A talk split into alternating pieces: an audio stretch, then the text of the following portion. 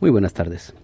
Eh, bienvenidos una vez más a este podcast. Estás interfiriendo con mi Zen. Hoy, tal vez el último episodio del 2022, el episodio número 64. Cumpleaños modernos, el derecho a ser aburrido, pensamientos grinch navideños y miscelánea. Como les digo, 24 de diciembre, aquí en Ontario, en Canadá, en Ottawa, bajo una, ya acabamos de pasar una intensa tormenta de nieve ya afortunadamente el clima colabora un poquito, aunque estamos con frío en forma.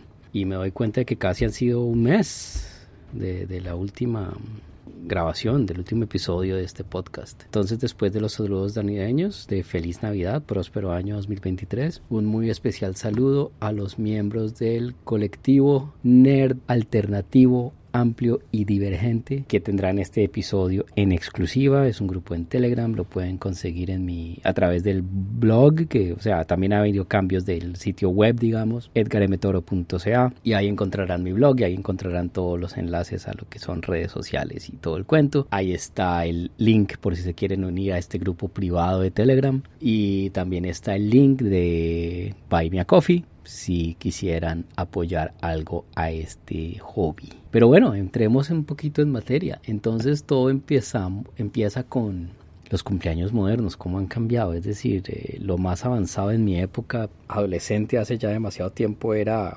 lograr convencer a los papás de cuadrar una miniteca en la casa. Ya con solamente nombrar el término miniteca ya reveló muchísimo mi edad, ¿no? Que es básicamente pues, lo más normal del mundo hoy en día, es meter un DJ en la casa con luces, máquina de humo, mezclar música y, bailar, ¿cierto? Eh, los tiempos han cambiado, entonces mi hija tuvo su cumpleaños 13, eh, le preguntamos qué quería hacer, no sé qué, los planes y al final una pijamada aquí en la casa con dos o tres amigas del colegio y el plan incluía hacer pizzas a mano pues la masa se compra ya casi hecha y pues era armar las pizzas, ver películas en Netflix y videos en YouTube. Y listo, llegó la hora, la primera invitada llega muy en punto, en medio de un ventarrón épico pues, de invierno, con lluvia y con vientos de 35 kilómetros por hora, pero bueno, llegaron.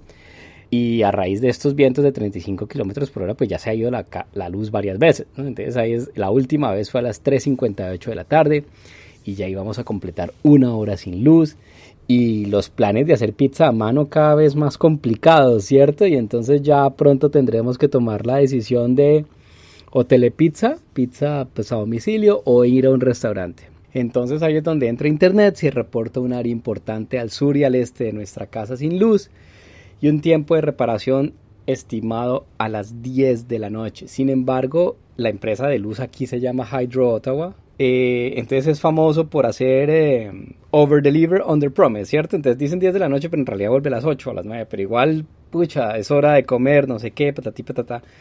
Esta es la hora en que ni siquiera sabemos los nombres de las invitadas, pero pues son las amigas de colegio de mi hija. Pero ellas lo primero que preguntan es la clave de la wifi y si hubiera planeado más hubiera creado una red abierta solo para la fiesta pero igual necesito electricidad. Pero sí, es lo más chistoso, no conocemos los nombres, no se presentan, no nadie dice, ¿cuál es la cable de wifi? Ok, entonces se les da wifi a todas. Al final, en uno de esos cortes de luz, cuando hubo luz, creé una red abierta para la fiesta, entonces ya no preguntan la clave. Entonces, al no volver la luz eléctrica, se nota que van a un colegio católico y empiezan a, abro comillas, rezar, cierro comillas, pidiéndole a Dios el pronto regreso a la luz eléctrica más o menos diciendo Dios no se puede pronunciar su nombre en vano, ¿cierto?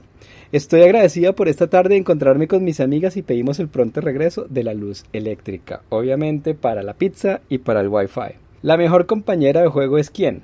Google. Terminan jugando con la inteligencia artificial de Google, siguiendo instrucciones o es un juego. No tengo ni idea, pero son felices hablando con Google y Google respondiéndole cosas. Entonces, completamos una hora sin luz y el plan de la telepizza se hace cada día más inminente.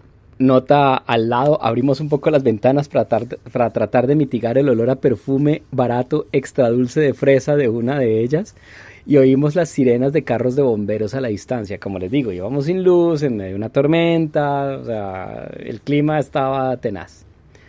Bajo las escaleras y le planteé a mi, a mi hija y a sus amigas las opciones, telepizza o ir a algún restaurante cercano. Mi hija no quiere tomar la decisión, decidirán en conjunto más tarde. Mientras tanto, siguen viendo videos de TikTok y YouTube en los datos móviles de las dos amigas y mis hijas obviamente no tienen datos móviles. Entonces esa es otra causa de gran eh, decepción.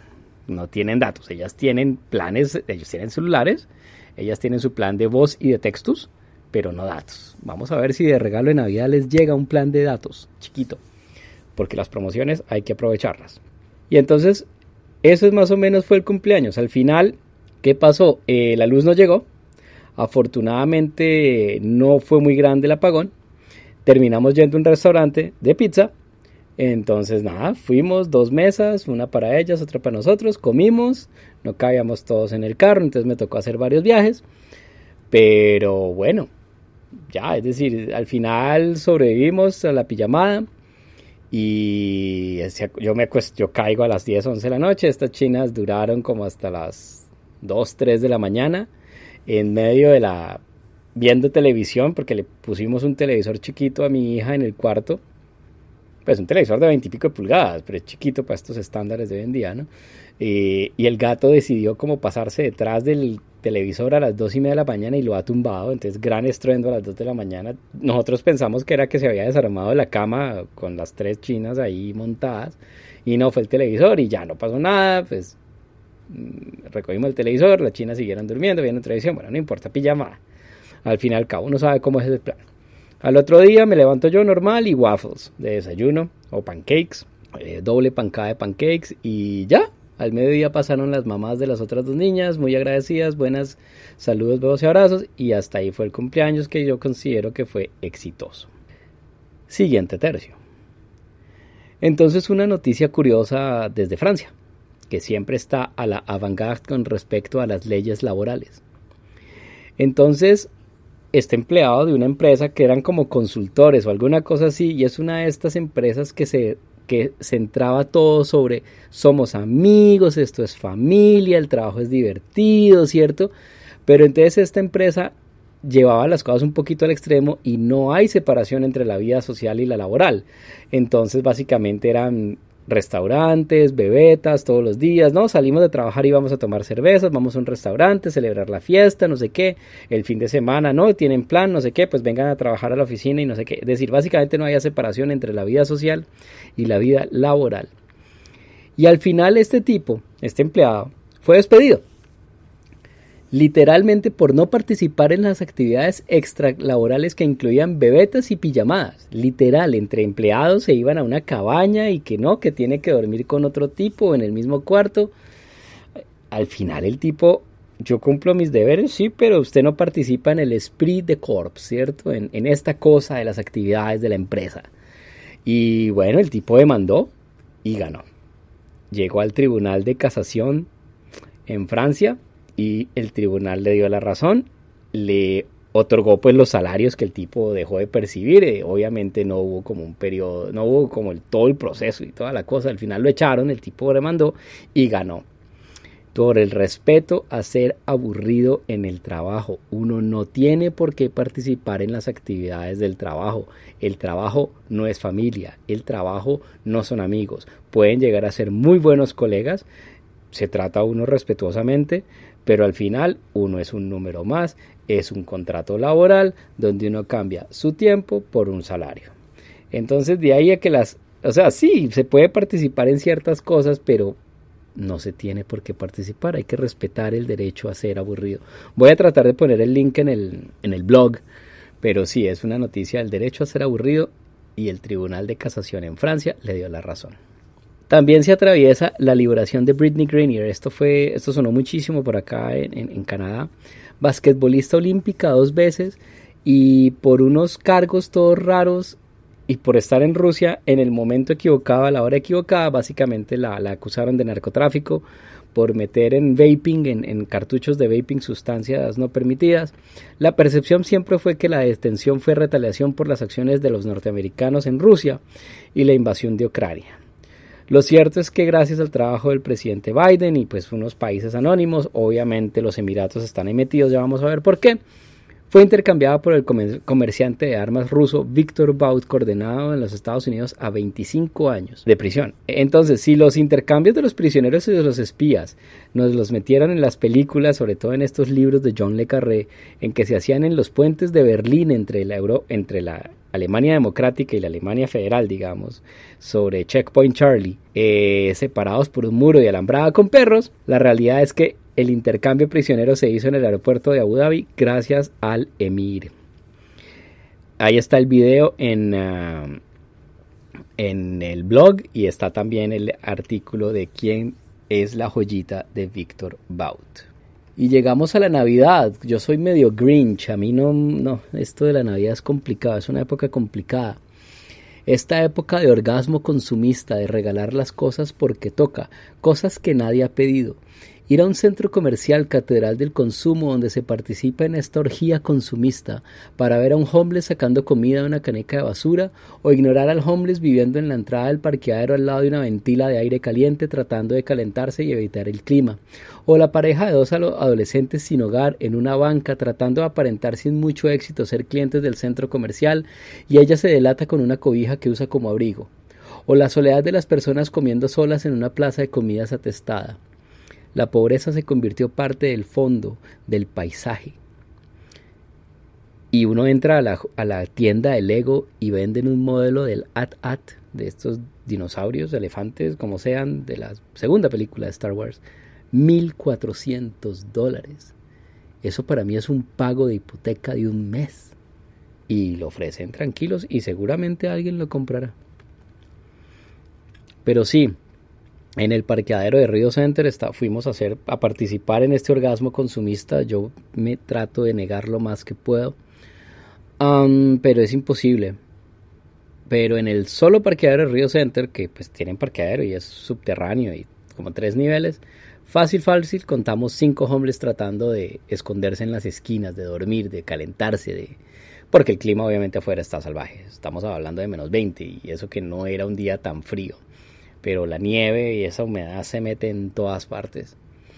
Eh, entonces sí, contamos más los homeless que estaban adentro del centro comercial tratando de mantenerse, es decir, eh, los dejan entrar hasta que no hagan nada, ¿no? Es decir, es complicado, pero no se puede tampoco ignorar esto tan tenaz, esa realidad de gente que vive en la... Y eso que aquí la pobreza, el homeless es bastante cómodo Duermen, pocos duermen en la calle porque en realidad se mueren. Tienen que hacer todas las, todas las tardes fila en los shelters que hay en el centro, hay dos o tres, y los echan por la mañana. Entonces vagan todo el día, eh, la gente les da plata, eh, se saben cuadrar, tienen horario de trabajo 8 a 5, ellos saben cuándo hay flujo de gente, cuándo no hay flujo de gente. Antes se cuadraban en las estaciones de los buses, ahora se cuadran es como en la boca de las estaciones del metro eh, o en los centros comerciales. No sé, complicado.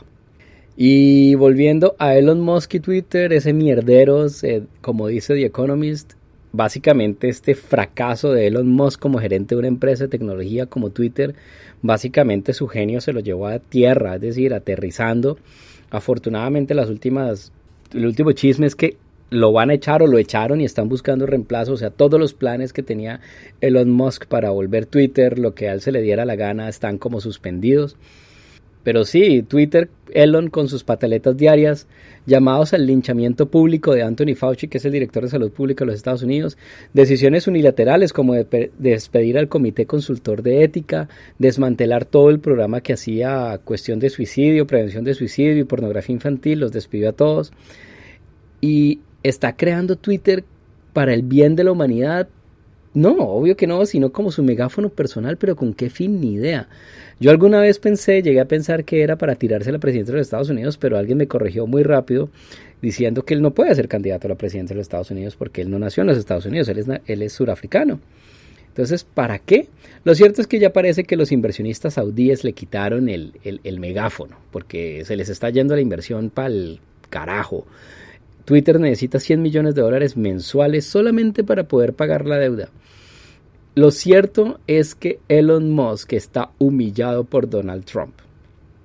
eh, Donald Trump también tiene su red social, Truth Social, y publicó algo muy de frente que dijo que cuando Elon Musk vino a verme a la Casa Blanca pidiéndome por ayuda por todos sus proyectos subsidiados, sean carros eléctricos que no manejan o carros sin conductor que se chocan o naves espaciales que van a ninguna parte, sin ninguno de los subsidios del gobierno serían absolutamente sin ningún valor.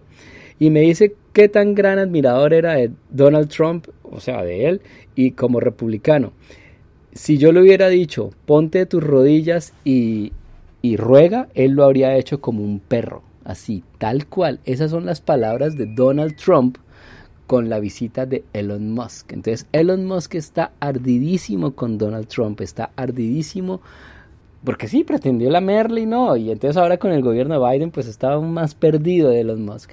Al final, como dije, los inversionistas saudíes fueron quienes lo echaron y están buscando un nuevo gerente. Para disimular su derrota, Elon Musk realizó una encuesta para preguntar si debía renunciar como gerente de Twitter y perdió con el 56%. Luego cambió las reglas y solo cuentas pagas pueden participar en las encuestas, pero como dice Elon Musk, él es muy fan, Vox Populi, Vox Day. Dentro de estas pataletas de Elon Musk, es una vendetta personal contra sus críticos y sobre todo con Jack Sweeney. Jack Sweeney es este programador de la Universidad de, creo que California o San Diego, no importa. Es un muchacho, es joven, admirador de Elon Musk al piso. Y él llegó y programó un robot, una cuenta de Twitter, para seguir aviones. Y uno de los primeros robots en Twitter que hizo fue para seguir el avión de Elon Musk, eh, Elon Jet. Y entonces al final el hobby le creció y llegó a tener como 30 robots. Por algo, algún motivo, Elon Musk se sintió amenazado por esto de que lo están siguiendo, patatí patatá. Suspendió la cuenta de Jack Sweeney, suspendió la cuenta de todos los 30 robots que tenía, suspendió la cuenta de como 20 o 30 periodistas que pues, se criticaron la decisión de Elon Musk y ya. Entonces eso fue lo que generó esta crisis de que cómo así que usted echa periodistas del Washington Post y estamos llegando a la altura de que ya el Washington Post abrió su sucursal en Mastodon que se ha convertido como la el producto más viable. Eh, yo abrí una cuenta en Mastodon hace rato eh, ya cerré la cuenta en Twitter ya no me la aguanté. Y los medios ahora están tratando de entender lo que es Mastodon es un es un esto completamente distinto es como el Internet de los 80 ah, no es tan tóxico. Eh, también buscando alternativas de Twitter, abrí una cuenta en eh, Post Social. Todo bien. Y el Post Social es obviamente un producto un poquito más pulido que Mastodon, aunque Mastodon tiene bastante funcionalidad. Pero entonces esto de Post Social me aburrió porque está completamente obsesionado con política norteamericana. Es decir, es una obsesión absurda con, con política norteamericana, con el portátil del hijo de, de Joe Biden y con esto y que republicanos y que lo otro. Y al final no hay el contenido que yo quiera. Es decir, encontré el contenido que yo quiero mucho más rápido en Mastodon. Post Social es solo política norteamericana, voy a cerrar la cuenta. El producto es tan inmaduro que no tienen cómo cerrar la cuenta. Si es una urgencia, uno puede, uno puede mm, escribir con un subject específico para pedir la borra, el borrado de la cuenta, pero no me gustó. No, como les digo, no está el contenido. Eh, y los medios tratan de entender lo que es Mastodon y una de las más grandes fue esta, eh, este medio ITE, uno de estos portales medio basura entonces, en Twitter, en esta purga que todas las cuentas que cerraron, había una cuenta que era de Join Mastodon, era promocionando Mastodon, competidor directo. Dentro de esta pataleta, Elon Musk también suspendió todos los links a perfiles Mastodon. Es decir, para los gente de Twitter que dice, mire, esta es mi cuenta en Mastodon, empezó a sencillamente a censurar los links, no los publicaba. Puso a Mastodon cualquiera de los mil servidores Mastodon, cualquier link que apuntara a una cosa Mastodon, lo puso como malware. Entonces, obviamente, la protección de Twitter pues no deja publicar nada, tumba, tumba el, el, enlace ahí mismo. Y la cuenta de Join Mastodon, que era una cuenta de Twitter, también fue suspendida. Entonces llegan estos medios y dicen que en vez, y confunden en vez de Join Mastodon con John Mastodon. Por supuesto, fue el primer la primera cosa viral que se hizo en, en, Mastodon, que es poco viral hasta ahora porque pues no había gente, pero el chiste de John Mastodon se hizo a izquierda y derecha. ¿Qué más? Y una de las primeras personas que cerró su cuenta en Twitter y se pasó a Mastodon es la senadora canadiense Paula Simmons. Y ella lo dice de una forma muy sucinta, es decir, eh, buena cosa la senadora Paula Simmons dijo, para todos estos años, usted y yo dimos nuestra mejor propiedad intelectual a Twitter gratis. Le dimos nuestros tweets, ¿cierto? Nuestros pensamientos, aparte de todos los metadatos. Sin darnos cuenta, nosotros éramos el producto. Yo ya no quiero hacer parte del producto. Esto va a ser muy duro, pero por eso es que me paso a Mastodon. Entonces, es eso, es darse cuenta que uno no tiene por qué ser el producto. Le dimos propiedad intelectual a Twitter, pensamientos, todo lo que uno le diera a publicar ahí es de Twitter, no es nuestro, es de ellos. Y yo le di 11 años a Twitter, pero esto me enseñó que uno no se tiene que casar con una red social. Esto es simplemente una red social. Y hay que tratarla con ese desapego de que puede acabarse en cualquier instante. Y eso es cierto. En Internet una empresa desaparece en dos días. Eh, caso Tumblr. Eh, caso Twitter. Twitter se podrá recuperar. Quién sabe. Pero aparte de eso, aparte de que uno le da toda la propiedad intelectual a Twitter, Twitter, aparte de eso, proponen que uno pague por un servicio que es gratuito y voy para allá. Post Social también. Al principio no era como muy claro el medio del negocio, pero uno asume, bueno, esto va a ser como Twitter, ¿no? Pues me explotan los metadatos y uno ve algo de información y para mí Twitter o Mastodon o lo que sea o Post Social era más que todo información. Yo quiero estar un poquito enterado dentro de mi órbita, dentro de mi, ¿cierto? Dentro de mis intereses. Pero entonces Post Social empezó a decir, y es lo absurdo, llega y dice, ah, mira, como abriste una cuenta tienes 20 monedas. Ok.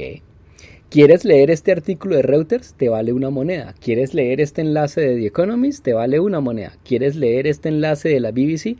Te, vale otra moneda. Y yo, perdón, yo por qué les voy a, o sea, por qué les voy a pagar a ustedes monedas que seguramente después tengo que comprar con mi tarjeta de crédito, si si yo voy al sitio web de Reuters ahí está. The Economist, bueno, listo, de pronto está protegido por un paywall que uno puede saltarse eso haciendo como, tiene uno como cuatro o cinco artículos al mes que uno les da la clave y, le liberan cuatro o cinco artículos. Hay otros que, pues sí, o sea, New York Times, me vale la pena, pero esa vaina de tratar de venderle a uno información que se consigue gratuitamente en Internet, pues es completamente absurdo. Y si ese es el plan de negocio de Post Social, qué pena, no le veo mucho futuro. Porque están tratando de monetizar información que ya es gratis. Es decir, si uno quisiera oír al columnista determinado de un periódico, pues uno le paga la suscripción al periódico. Yo para qué voy a ir a través de Post Social, a no, es, a no ser que Post Social me garantice que ellos como agregadores me dejan saltarme los paywall de todo el mundo. Quién sabe, yo no creo. Pero bueno, esa es la historia. Ya después viene toda una serie de las cuentas cerradas de, de Twitter y la famosísima encuesta de Elon Musk, debo renunciar como gerente de Twitter y ha perdido con el 57.5%. Para colmo, y siguiendo hablando de Donald Trump, llega a la prensa un día y dice, hay un anuncio importante de Donald Trump por la tarde, a las 2 de la tarde, rueda de prensa, y se prende esa vaina, ¿no? Todo el mundo pendiente. Uy, Donald Trump va a hablar, ¿qué dirá? Que no, que sí, que se va a lanzar a la presidencia, no, sí, que va a ser su propio partido político, porque los republicanos no, no sé qué, patati patatá, que va a ser sobre el caso que va a o que perdió sobre los impuestos. Bueno, rueda de prensa de Donald Trump, importantísimo. ¿Qué fue? Creó una serie de tarjetas virtuales NFTs a 99 dólares cada una, vestido de superhéroe, vaquero, capitán América, soldado. In fucking credible que alguien haya convencido a Donald Trump de hacer NFTs. Es decir, absolutamente horrible. Ahí en mi sitio web están unos, obviamente no es difícil de buscar en internet, pero es increíble. Luego saltamos otro tercio, inteligencia artificial, que últimamente estaba como muy de moda, como muy coso. Había inteligencia artificial creando arte, Estamos hablando de Doll-E o Mid Journey, que por ahí jugué con Mid Journey todo el cuento, patatí patata. Y luego generadores de texto y código como ChatGPT, que todo el mundo está hablando de ChatGPT. O incluso creadores de avatars para presentaciones de video entretenimiento y entrenamiento. Es decir, es increíble. Estaba viendo el, eh, mi, Twitter o mi Instagram, mi Instagram y me sale esta propaganda de este servicio donde uno simplemente les da como el PowerPoint o les da como los puntos del PowerPoint que quiero en cada, en cada diapositiva. Uno le da el texto y ellos montan automáticamente una persona. Si entonces si uno dice, no, quiero hombre, quiero mujer, la quiero más o menos de las características, te cuadran el avatar perfecto. Es decir, uno, o son actores o son avatares demasiado bien montados. El idioma, entonces según el idioma, pues español, entonces te cuadra una persona latinoamericana o lo que sea. Uno les da el texto y esa cosa te escupe la presentación de video perfecta, es decir, lista para montar. Increíble, no sé cuánto vale, pero, pero ya no eso de que hacer el video con cámara. No, no, no, no, usted le manda el texto y ellos te montan todo. Con iluminación perfecta, sonido perfecto, la voz, el doblaje como es, todo. Y, y, pues obviamente ya en las esquinas más oscuras de internet generadores de imágenes o videos pornográficos deepfake. Básicamente cogen cualquier video porno y le pueden poner cualquier cara y lo venden o, lo extorsionan a uno. Entonces es cada vez más difícil ver cómo, qué es lo real o no.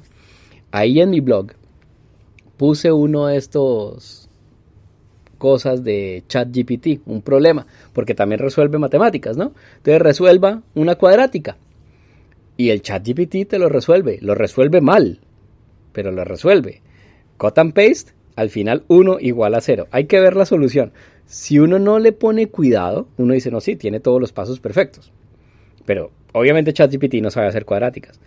Pero por ejemplo, la gente que es de sistemas, uno le puede decir, quiero un script en PowerShell que me copie archivos y no sé qué, se lo hace. Y el código funciona. Eh, o sea, los programadores, decir, eh, la base de un algoritmo la tiene ChatGPT. Es, es increíble. Tanto es así que hasta en colegios están prohibiendo el sitio ChatGPT. ¿Por qué? Porque los estudiantes le dicen necesito un ensayo sobre la inmortalidad del zancudo. ChatGPT te saca el ensayo sobre la inmortalidad del zancudo. ¿Qué día estaba viendo que hay una inteligencia artificial especializada en leyes? Entonces, por ejemplo, usted mira un contrato, le vota el contrato y la inteligencia artificial se lo analiza, le da los puntos válidos, es riesgoso aquí, es riesgoso acá. O sea, le analiza el contrato y son las montañas de texto. Entonces ya ni siquiera si el si el abogado se, confía en esta inteligencia artificial, le, ahorra un montón de tiempo de lectura y le da como el, el, el, el ¿no? Le da el resumen, dónde es los riesgos, dónde no los riesgos, dónde conviene, dónde no conviene. Es increíble. Hay que estar muy pendiente de estas inteligencias artificiales. Pero entonces, sobre todo con estas cosas de DALI o Mid Journey, es un ataque directo a los artistas, pues porque uno le puede pedir a un artista cualquiera y dice, oiga, hágame una comisión, hágame una ilustración tal, y este la hace. Pero no, uno le escupe un texto a una inteligencia artificial y la inteligencia artificial se lo hace. Y cada vez son mejores y cada vez la calidad es tal. Entonces los artistas están peleando contra la inteligencia artificial, sobre todo con las cosas de copyright. Entonces, ¿qué hace? Por ejemplo, obviamente uno no puede hacer cosas Disney en estas cosas de inteligencia artificial. No deja, uno dice Mickey Mouse, no sé qué, ta, ta, ta, porque es demandable, porque es copyright. Entonces, los artistas están empezando a decir, quiero que me haga un Mickey Mouse asesino. Y eso ya queda dentro del robot. Entonces ya cada vez que la siguiente vez que alguien le pregunte por Mickey Mouse, el robot ya ha aprendido que es asesino, asesino en serie, o con armas, o con fusiles, patati patata.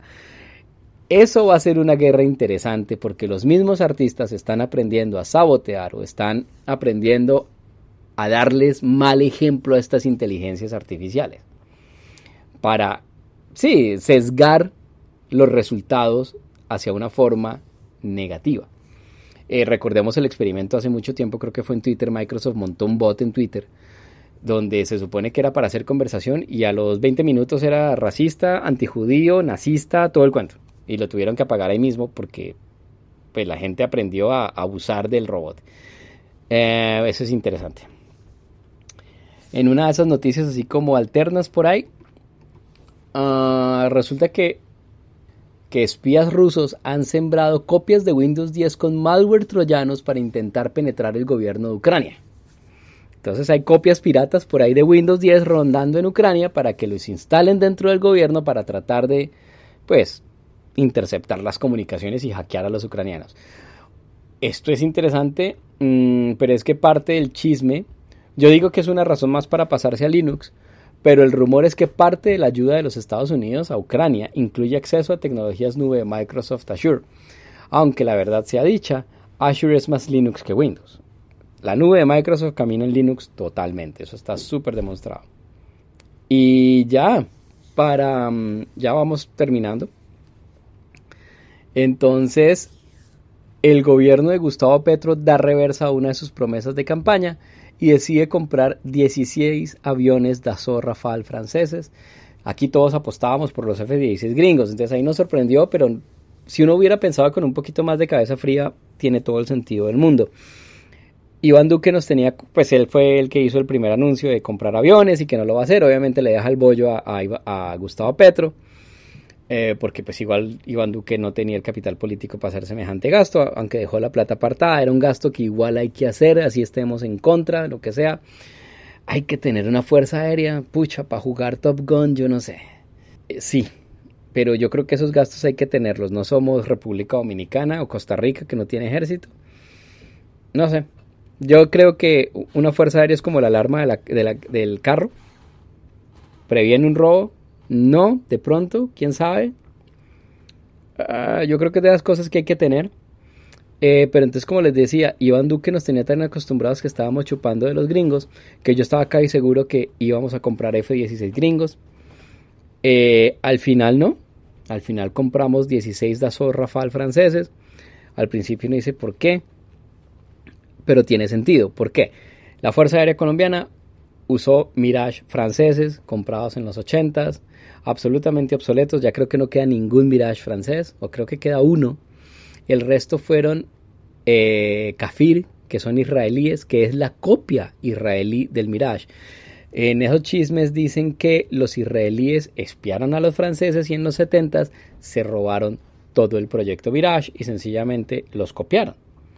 Eh, y es cierto, o sea, eso no tiene mucha duda. El Kafir es una copia absolutamente fiel del, del Mirage francés se lo compramos a los israelíes obviamente por más baratos, obviamente Francia pues dejó de sostener los Mirage hace rato y pues nos fuimos por el lado israelí para tratar de estirar la inversión, pero ya la inversión no da más, ya no se consiguen repuestos, ya no se hace, ni siquiera nadie los vuela, los israelíes ya retiraron los kafir del servicio, eh, no se consiguen las partes, ya es parte sobre parte, ya están canibalizando aviones, todo el cuento. Entonces, ¿Por qué los 16 Rafale franceses? Para construir sobre mojado. Se tiene experiencia pues con los Mirage franceses, entonces uno ya sabe cómo funcionan, la lógica, digamos, como el, el coiffeur de los franceses se tiene. Seguramente los franceses van a dar muy barato el entrenamiento, pues porque les estamos comprando los aviones. Igual de pronto no hay como mucha diferencia. Entonces, si usted sabe manejar un, un Mirage sabe manejar un Kafir, pues es mucho más fácil saltar a un Rafale que a un F-16 o a un Saab Gripen, que era el otro candidato. Y ya se deben tener como todos los contratos de mantenimiento. Es decir, Gustavo Petro dice que va a haber una buena transferencia tecnológica. Ojalá pase sería interesante que Colombia se convirtiera como en un núcleo de soporte de estos aviones en Latinoamérica. Somos los primeros clientes latinoamericanos del Rafale. El Rafale eh, presta servicio en India y en Qatar. Ah, ha participado en guerra en Afganistán, poco, pero ha participado con los franceses. Entonces va a ser una compra interesante. Igual el Rafale es una copia clásica clonada del Airbus Eurofighter del Typhoon. Eh, la historia va más o menos que Airbus como consorcio europeo, los franceses están ahí metidos, todo el mundo está metido, los alemanes, los belgas, los españoles, todos están metidos en Airbus. Obviamente Airbus tiene Airbus Defense, que hacen su línea de defensa. Y hace también como 20 años empezaron el proyecto del Eurofighter Typhoon para hacer un avión europeo de combate. Los franceses empezaron, se montaron en el proyecto, pero no les gustó como la distribución del trabajo, obviamente querían más. Y se robaron mucho, mucho del diseño del Typhoon. Y eso es lo que vemos hoy en el Rafale francés. Igual me parece excelente compra a pesar de que dicen, pues dicen que es mucho más barato que cualquiera de las tres opciones. Ojalá haya transferencia de tecnología. Y como les digo, Gustavo Petro va a comprar 16 aviones Rafale franceses. La historia es como con muchos paralelos muy parecida a la de los canadienses. Los canadienses también tienen una flota absolutamente obsoleta de F-18 comprados a los Estados Unidos en los 80 Em, ya quedan la mitad. Eh, básicamente ya también están canibalizando partes. Eh, ya estamos, ya no pudimos, ya no podemos cumplir con casi todos los compromisos de la OTAN. Eh, entonces, para mantener la flota volando, pues ya canibalizando partes, se compraron hasta unos F-18 australianos, que los australianos estaban sacando el servicio, entonces se, compraron a precio muy reducido unos y se compraron creo que 10 o 12 y otros 7 para partes, o sea, para canibalizar partes. Eh, al fin y al cabo, Canadá también montó una competencia absolutamente larguísima desde el 2006 tratando de escoger un avión de combate. Mm, estaba en el F-35, eh, estaba el Eurofighter Typhoon y estaba el que también estaba compitiendo en Colombia, el Saab Gripen. A mí me gusta mucho el Gripen. Eh, es económico, pues tiene dos motores, cosa que es interesante, sobre todo cuando uno está patrullando sobre el Ártico. El Eurofighter creo que tiene uno. Esa es otra diferencia grande, grande con el Rafale. El Rafale francés tiene dos motores. Hasta ahora creo que Colombia nunca había probado aviones bimotor. Siempre eran monomotores los, los Kafir y los Mirage. Y después de muchos años, el gobierno canadiense, primero con Stephen Harper, que quiso comprar los F-35 a dedo sin un proceso, digamos, de, competencia. Eso lo tumbó, eso básicamente terminó tumbando al gobierno de Harper, eso y con muchos otros escándalos. Como todos los gobiernos agotan su capital político y llega un momento en que pues, los llaman y pues disuelven el parlamento y hay que entrar a elecciones pero esa fue una de las grandes cosas. Justin Trudeau también se contradijo, porque Justin Trudeau también dijo, yo no voy a comprar el F-35 porque es muy caro, no cumple las necesidades, y llenos aquí comprando F-35. Y eso se anunció como a principios de este año, como en marzo, abril, por fin el gobierno canadiense dijo, listo, voy a empezar el proceso de compra del F-35. Eh, la Fuerza Aérea quiere 88, vamos a comprar 16 hasta ahora, ya están aprobados los 16, acaban de soltar la plata para 16 aviones inicialmente, quién sabe cuándo los entreguen. El F-35, un avión muy delicado, de avanzada, es lo mejor. Obviamente la guerra contra Ucrania propulsó las ventas del F-35. Canadá le ha metido billones de dólares en desarrollo al F-35 porque es un toma y dame con la industria gringa la industria gringa quiere participar en el programa del desarrollo, obviamente Canadá tiene industria aeroespacial que no se quieren quedar por fuera, entonces el gobierno subsidia el desarrollo del avión, entonces le pasa contra pasa plata a los gringos, los gringos sueltan contratos a empresas canadienses para desarrollar tecnología, partes, lo que sea, y con la promesa de rebajas a la hora de comprar el avión. Como que dice usted le ha metido inversión, usted participó en el desarrollo, yo le doy el precio más barato. Ah, entonces hasta ahora van 16 F-35 para la Fuerza Aérea Canadiense, también vamos a comprar 16. Creo, no sé si es este año o el otro que empezamos a recibirlos. Y vamos con el cuento de eh, Keralty y Colsanitas. Keralty Colsanitas, como sabemos, Keralty eh, pasó el. Um, pues le cayó Ransom House, extorsionaron a Keralty. Keralty es como el brazo de tecnología de Colsanitas. Eh, ese es todo el backend de negocios, todos los servicios. Y el chisme era que estaban pidiendo 25 bitcoins. El pantallazo que yo vi era el pantallazo de un host de virtualización VMware. Eso es grave, porque eso es ni siquiera un servidor aquí ni allá que se viera al público. Esto es infraestructura que se supone que tiene que estar absoluta y totalmente protegida. Porque este servidor de virtualización encima de ese servidor físico, es una caja, es un servidor, ¿cierto?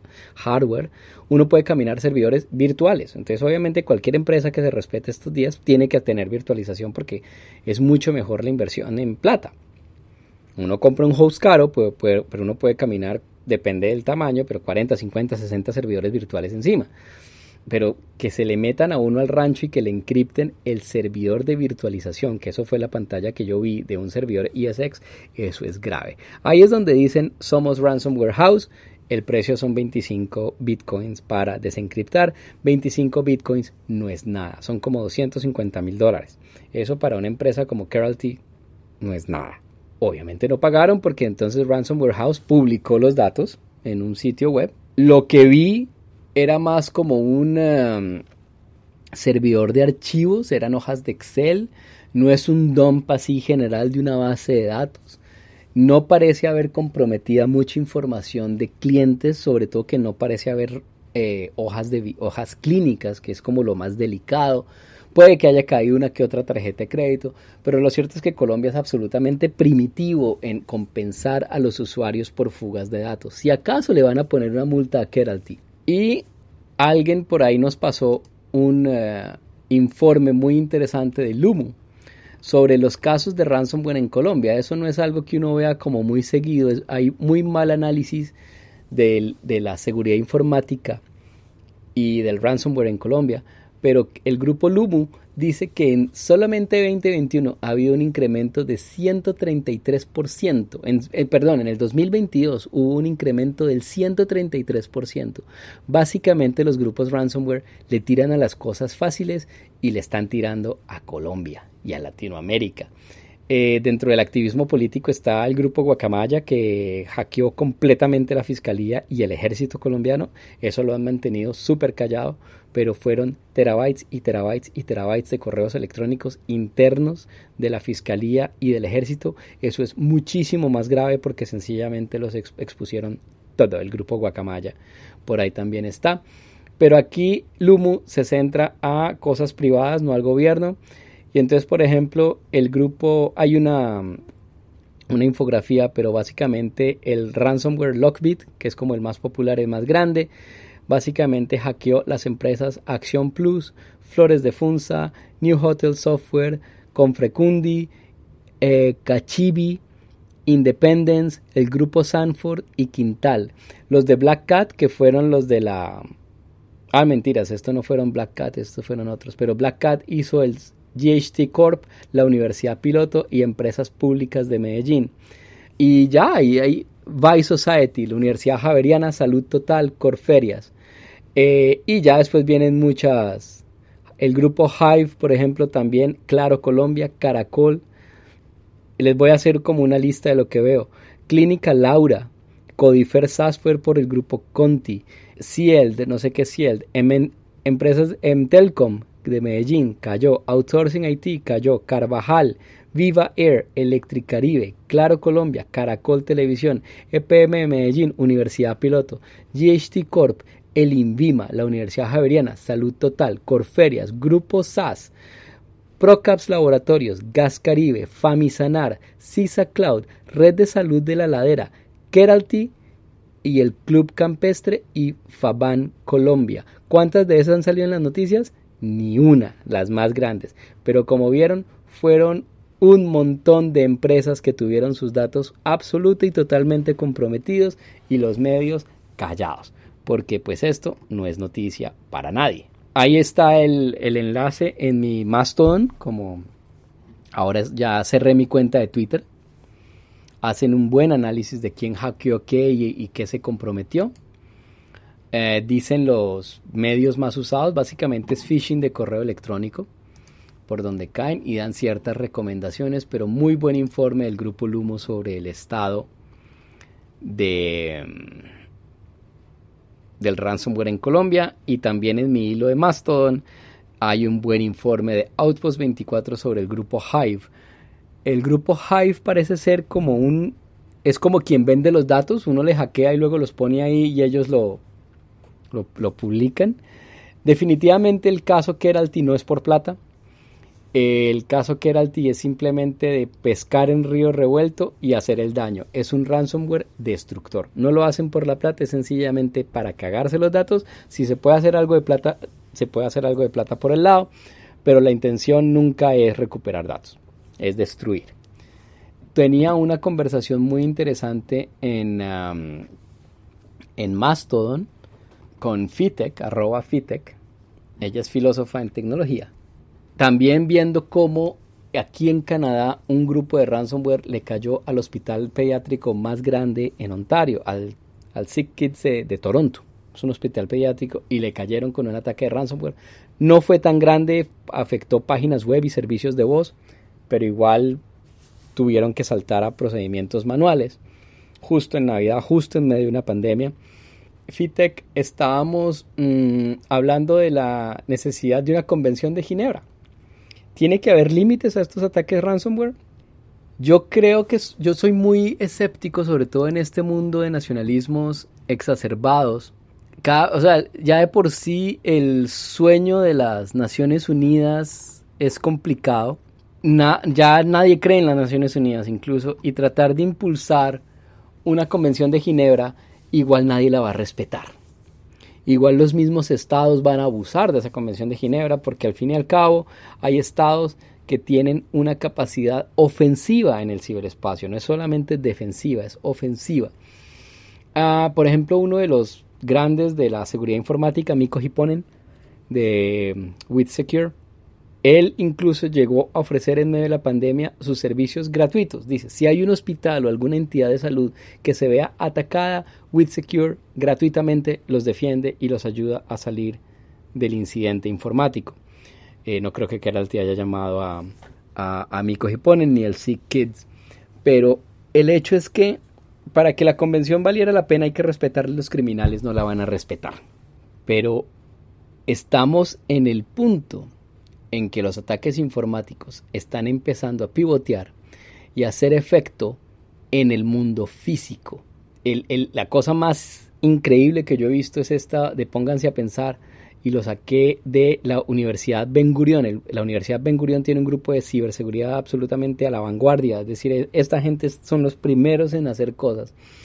Y planteaban cómo la medicina está empezando a utilizar inteligencia artificial para analizar imágenes diagnósticas y, por ejemplo, en el caso de una mamografía o de un rayo X, identificar cánceres. Entonces, básicamente le ayuda a procesar los rayos X al radiólogo para interpretar la imagen y dice, ojo con esto. Y lo detectan con un muy buen nivel, digamos, ahorran tiempo y entonces están empezando a detectar cánceres. Este estudio tiene como unos 2-3 años, no es reciente.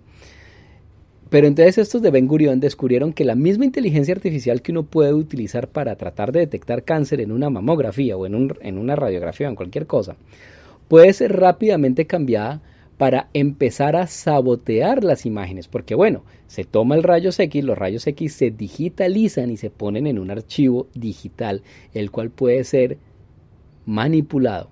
Y imagínense el caso, una inteligencia artificial donde uno mete un hospital, la inteligencia artificial callada empieza a modificar ciertos, si uno quisiera atacar a una persona en particular, por ejemplo. Entonces, ataca los rayos X de esa persona y le crea un cáncer que no existe, pero la imagen diagnóstica está. ¿Quién le va a creer? Nadie. El médico dice, oye, está. ¿Qué tal que lo maten a una punta de una radioterapia, una quimioterapia que uno no necesita? ¡Wow! Entonces, o imagínense el día y se está empezando a ver marcapasos que ya no es necesario abrir a la persona para calibrar el marcapasos, ya se hace wireless, ¿no? Ya le ponen un aparato encima y el marcapasos habla con el aparato, pero ahora es cuestión de cinco minutos o dos doritos de ponerlo sobre la wifi.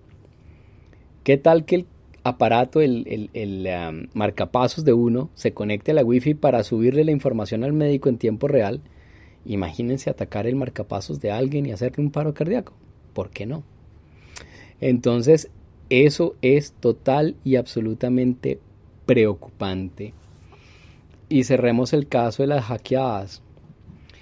Ya cerremos como con algo un poquito menos crítico, pero no tan igual. Resulta que sigue la Estación Espacial Internacional dándole vueltas al planeta eh, y está la cápsula Soyuz MS-22.